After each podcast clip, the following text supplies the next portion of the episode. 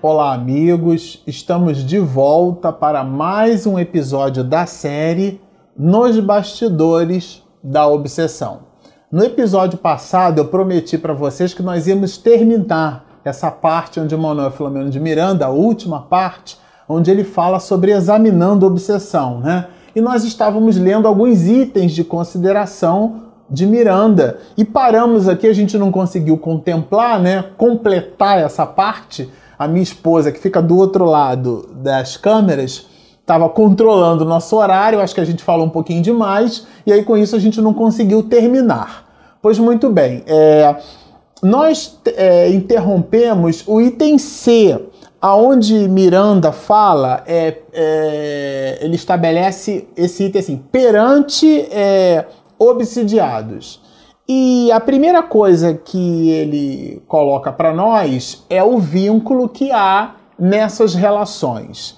Mas a gente gostaria de destacar, para encerrar esse item C e seguir né, nessa última parte, é um ponto onde Miranda né, ele fala justamente dessas questões do desejo sincero de mudança. Então ele diz assim: olha, diante de um programa de melhoria íntima, desatam-se os liames da vinculação entre os dois espíritos, o encarnado e o desencarnado, por ser o binômio mais comum né, de processos obsessivos.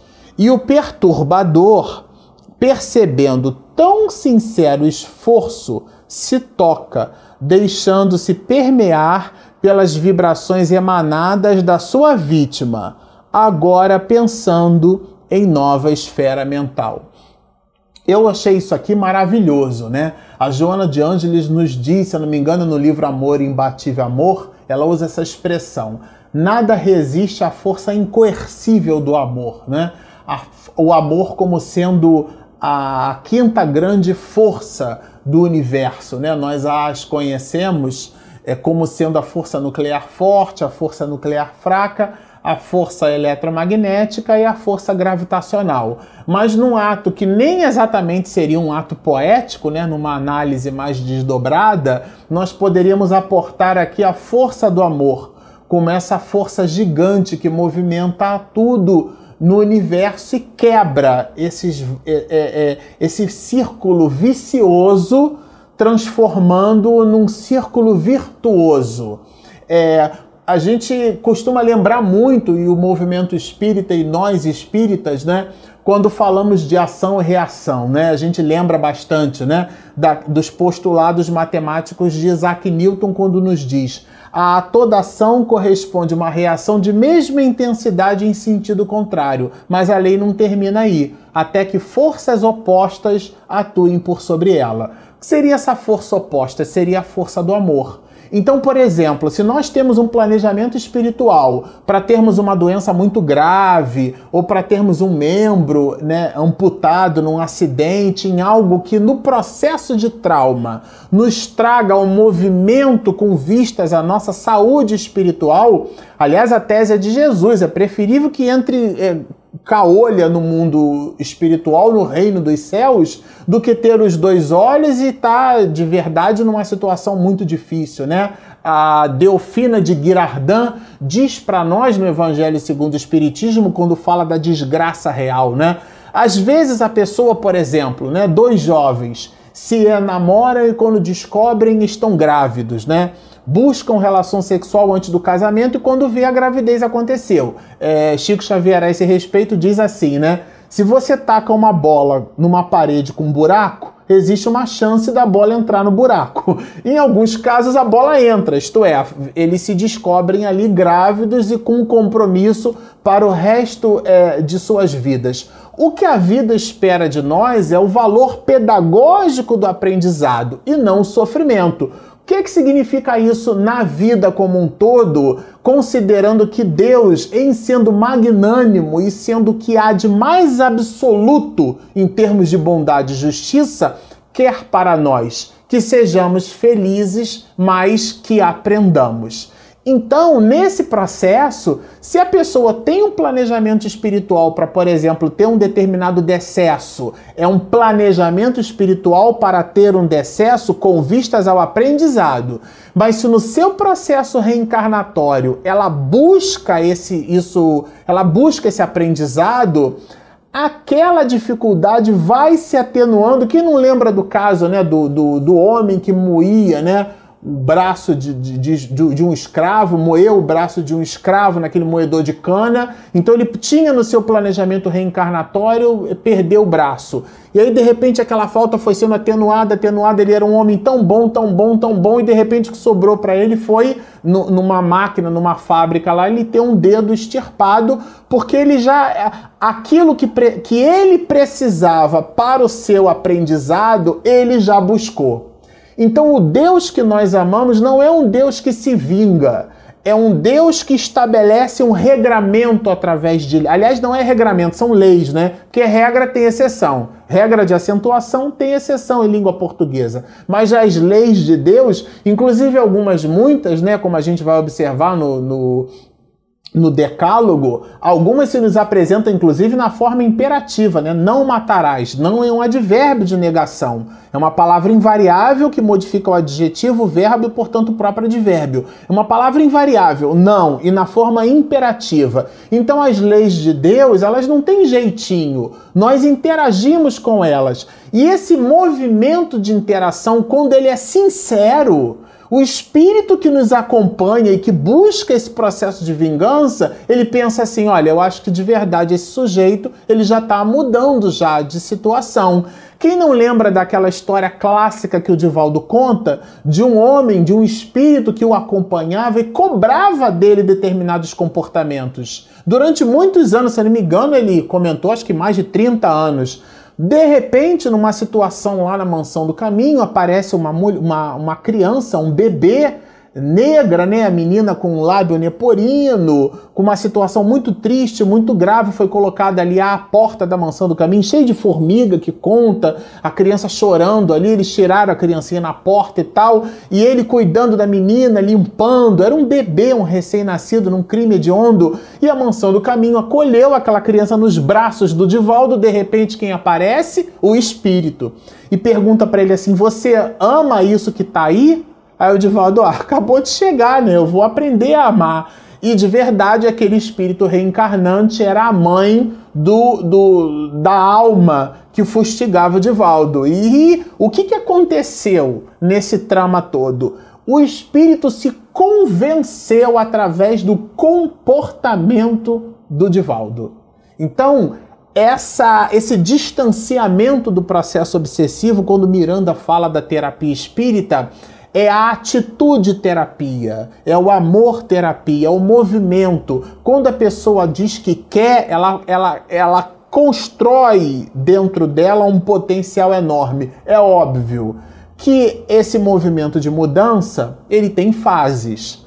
Em alguns muitos casos, nessa fase, ela precisa buscar num processo depressivo, ela precisa buscar apoio médico, deve buscar apoio médico, deve buscar um processo é, psicoterápico, ela deve buscar assistência em um terapeuta, num psicólogo, num psicoterapeuta, né? Deve buscar apoio na casa espírita. Aliás, a casa espírita, quando percebe casos clínicos num jaez, né, num, num, grau de profundidade muito grande, deve encaminhar, deve ter a maturidade de encaminhar para um profissional de saúde que possa cuidar dentro de uma outra perspectiva. Não é para que esse trabalho seja feito, por exemplo, por presidente de casa espírita. Ele não possui as mais das vezes, a não ser que tenha a profissão. Mas se, se a possui, que a faça no seu ambiente profissional sem levar para a casa espírita o, o compromisso clínico que pertence à medicina. A psicoterapêutica espírita nada tem a ver com a terapia médica, com a terapia com procedimento clínico. É muito importante a gente ter isso em mente. Mas considerando que as doenças da alma aportam no corpo determinadas é, sintomatologias, com vistas a tratamentos físicos, então às vezes a pessoa precisa tomar um antidepressivo controlado com a ajuda de um médico. E nesse movimento ela vai estabelecendo fases de melhoria. Nessas fases de melhoria, ela percebe que quer mudar, ela já não quer mais ficar naquele plano mental, ela quer sair daquela situação, mas isso é um desejo sincero de mudança. Quando esse desejo é sincero, ela cria dentro dela um dínamo, um potenciômetro mental e aquilo constrói um padrão de atitude completamente diferenciado. Esse padrão de atitude se amplia de atitudes, né? Ele se amplia de uma determinada forma que o espírito que está num processo obsessivo, ele mesmo se convence. Se olha, é realmente esse sujeito, ele quer mudar de vida.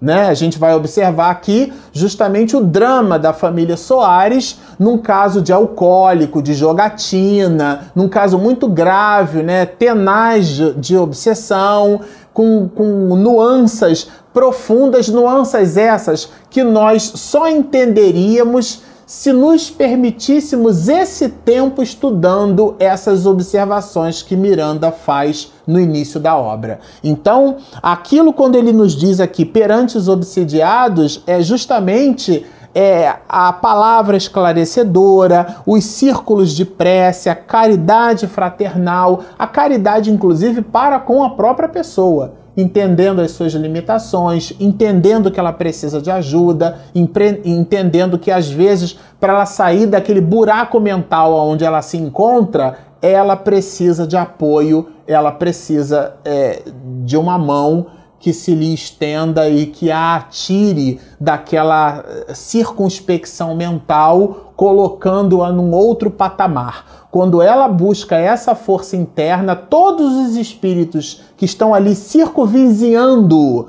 estão ali é, gravitando em torno daquela alma, quando ela se modifica, ela modifica-se e modifica também todo um cenário de outras almas que estão à sua volta. Agora, Miranda, ele vai mais longe aqui. Ele fala justamente dessa porta de luz, ele fala da mediunidade. É, ele, inclusive, estabelece uma metáfora que belíssima, que eu super recomendo a leitura, né? Ele cria um cenário aqui, né?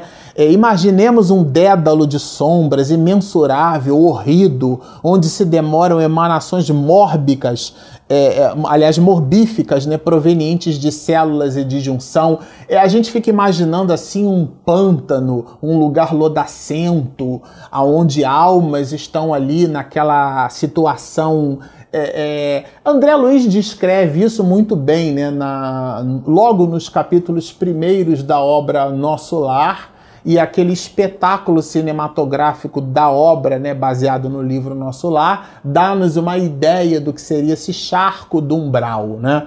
E Miranda é, é, é coloca essa visualização imaginando que de repente chegam espíritos ali, um feixe de luz surge modificando o cenário daquela situação, né? Modificando completamente aquele cenário e resgatando almas dali. E Miranda diz assim: aquilo é a mediunidade. Então, o valor do trabalho mediúnico, por mais que estudemos, como é uma dinâmica muito profunda no mundo espiritual, nós temos laivos de percepção Somos aqueles de nós olhando um cômodo do outro lado da fecha por uma fechadura e percebendo é, é, aspectos do cômodo que está do outro lado e descrevendo aquilo que vemos. Mas de verdade a gente não consegue ter ideia da, da completude do cômodo que está do outro lado, porque a gente só tem a fresta de uma fechadura. Então a mediunidade apresenta nuances assim magníficas, né? Avalie o significado de uma porta libertadora, nos diz Manuel Filomeno de Miranda, né? Tal região, não muito longe de nós, entre os desencarnados e os encarnados, são os vales purgatoriais para os que transpõem o umbral da morte, narcotizados pela insânia e pelo crime. É aquele inferno mental, né? A criatura que traz para si no seu comportamento um clichê mental, uma, uma psicosfera ela pensa em maldade, ela pensa sempre em coisas materiais, ela pensa em luxúria, em sexolatria, ela tem uma vida voltada para a coisificação da alma. Né, e não para a plenificação do espírito, na negação do homem velho e no crescimento do anjo que existe dentro de nós. E esse movimento cria um remorso muito grande, porque a realidade se nos apresenta no mundo espiritual. E esse umbral, essa porta, essa passagem é para o espírito uma realidade pulsante porque somos o mundo mental que construímos dentro de nós. Então, o inferno e o céu que se nos apresentam, e essa tese não é minha, né? O próprio Kardec coloca isso na obra O Céu e o Inferno, ele faz uma análise muito profunda dessas questões. Nós levamos no nosso mundo íntimo para essa realidade transcendental que é essa realidade que nós chamamos de erraticidade, o mundo espiritual, né? O espírito na condição de errante, do mundo na erraticidade. Ele, ele amplia as suas percepções espirituais porque ele se mostra para si mesmo, no espelho da vida, aquilo que ele construiu para si. E isso é de um remorso muito grande. Tal porta fascinante é a mediunidade, essa porta de luz que estabelece o contato dentre, eh, entre essas realidades, né?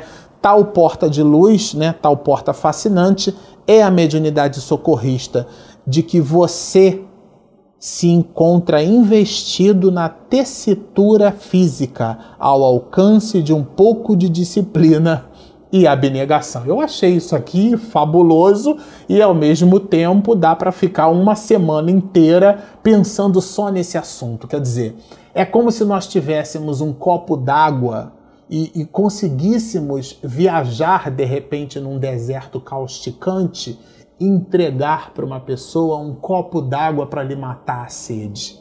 Nós não vamos dissipar todas as agonias físicas que o deserto fez, mas no instante em que aquela alma bebe aquele copo d'água, que ela sorve aquele líquido, ela se sente plenificada. É essa sensação benfazeja que proporciona o reconhecimento da alma em relação ao seu Criador, a mediunidade tem esse aporte. E nós, na nossa parca possibilidade, nos desmiranda com um pouquinho de disciplina e de abnegação, nós poderíamos ser esses agentes. É isso que ele chama aqui, de uma forma muito augusta, de porta de luz, né? Esse portal de luz, a palavra umbral significando passagem.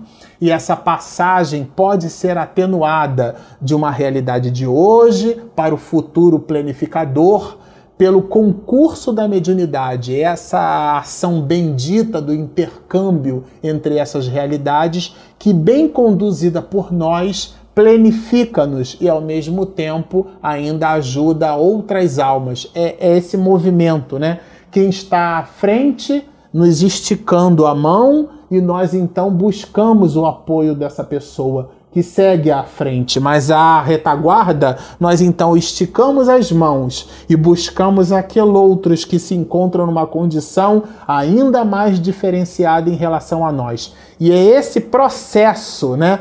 A criatura se verticaliza em relação a Deus através da horizontalidade das relações humanas. Por isso que precisamos reencarnar.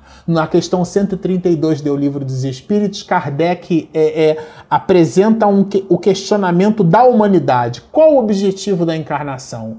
Por que é que nós estamos aqui? E a resposta é brilhante: fazer com que nós, espíritos, cheguemos à perfeição. Então a gente não veio aqui para comprar casa própria, a gente não veio aqui para trocar de carro, a gente não veio aqui para colecionar diplomação, nós até poderemos aportar todas essas questões na nossa trajetória evolutiva, mas elas são atividades meio. E a tese não é minha, ela é de Jesus. Acumulai tesouros nos céus, aonde a traça não rói, aonde o ladrão não rouba, onde a ferrugem não consome. De que, que está dizendo Jesus para nós? Está dizendo desses valores da alma, dos talentos que nós não deveremos enterrar na terra. Então, se você está me ouvindo nesse instante e você percebe que tem todo um conjunto de possibilidades medianímicas, ajude a dar esse copo d'água. É isso que Miranda está dizendo. E ele fala aqui então das reuniões sérias, né? Nós gostaríamos de lembrar e recomendamos a leitura para você. Aqui vai um, um, um, pequeno desafio. Recomendamos, busque em casa, você que está nos assistindo, o item 334 do Livro dos Médios, aonde Kardec fala da Sociedade Espírita Parisiense. Ele trata ali de um regimento. De um regimento. Dá uma leitura naquela parte e você vai entender o que é que Kardec quis dizer com isso. E se tiver dúvida, pode postar sua dúvida que a gente vai responder, nós vamos interagir, nós vamos buscar trechos desse próprio capítulo, né? A começar com o item 334 da Sociedade propriamente dita, onde Kardec faz várias citações, mas Miranda nos diz que as reuniões espíritas sérias elas devem possuir primeiro as intenções.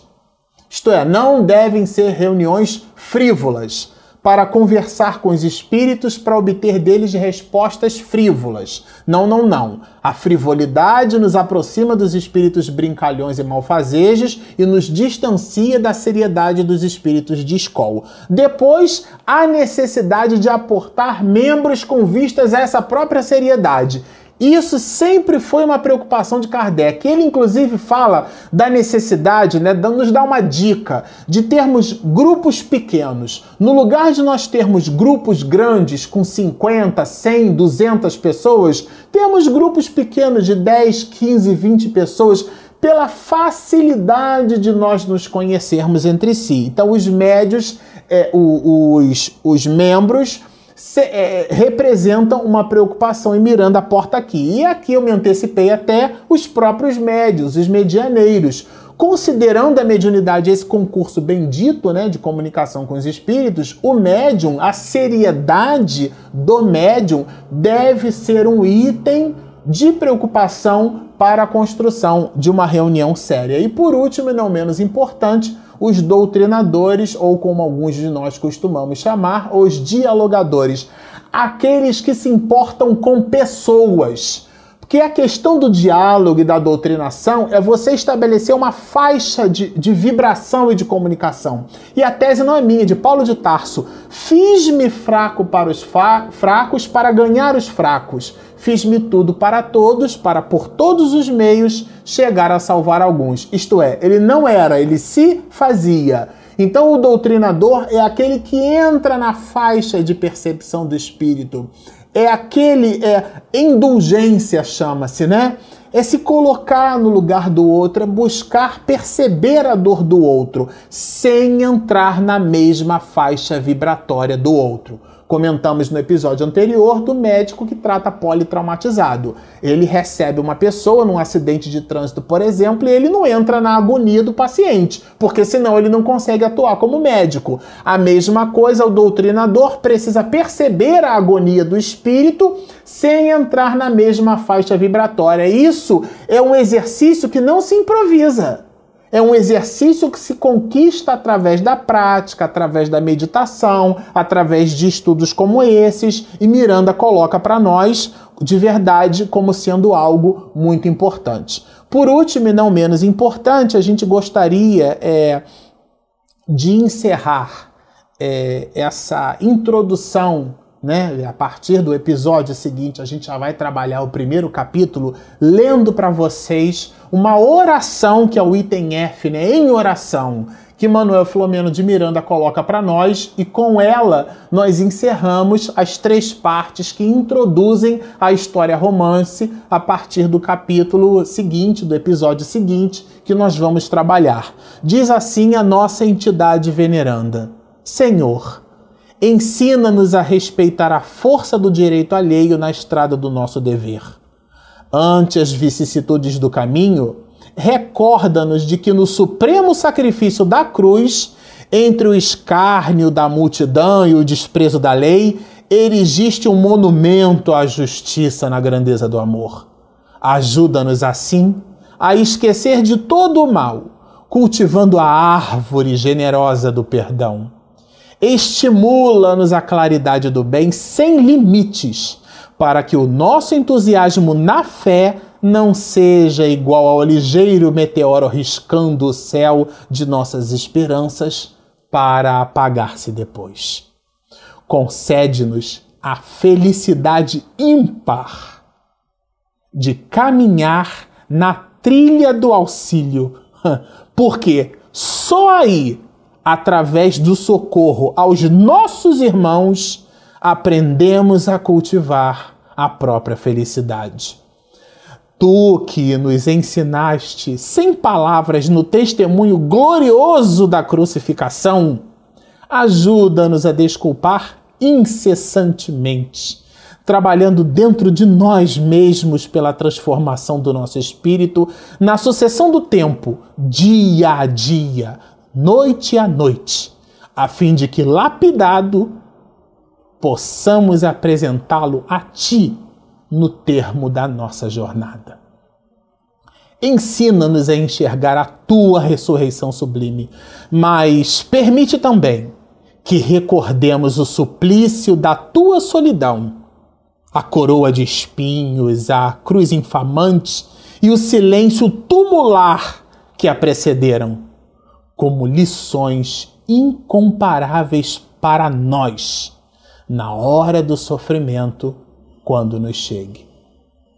Fortalece-nos com a segurança da ascensão aos altos cimos, porém não nos deixes olvidar que após a jornada silenciosa durante 40 dias e 40 noites entre jejum e meditação, experimentaste a perturbação do mundo e dos homens em tentações implacáveis que naturalmente atravessarão também nossos caminhos. Dá-nos a certeza do reino dos céus. Todavia, não nos deixes esquecer que na terra, por enquanto, não há lugar para os que te servem, tanto quanto não o houve para ti mesmo, auxiliando-nos, entretanto, a viver no mundo até a conclusão da nossa tarefa redentora. Ajuda-nos, divino companheiro, a pisar os espinhos sem reclamação, vencendo as dificuldades sem queixas, porque é vivendo nobremente que fazemos jus a uma desencarnação honrada como pórtico de uma ressurreição gloriosa. Senhor Jesus, ensina-nos a perdoar ajudando-nos a esquecer de todo o mal para sermos dignos de Ti. Com esta singela oração, nós encerramos essa introdução da história romance que a partir do próximo episódio continuaremos a trabalhar. Sigam conosco, postem seus comentários. Se você ainda não se inscreveu, inscreva-se no nosso canal, estude, siga-nos e muita paz.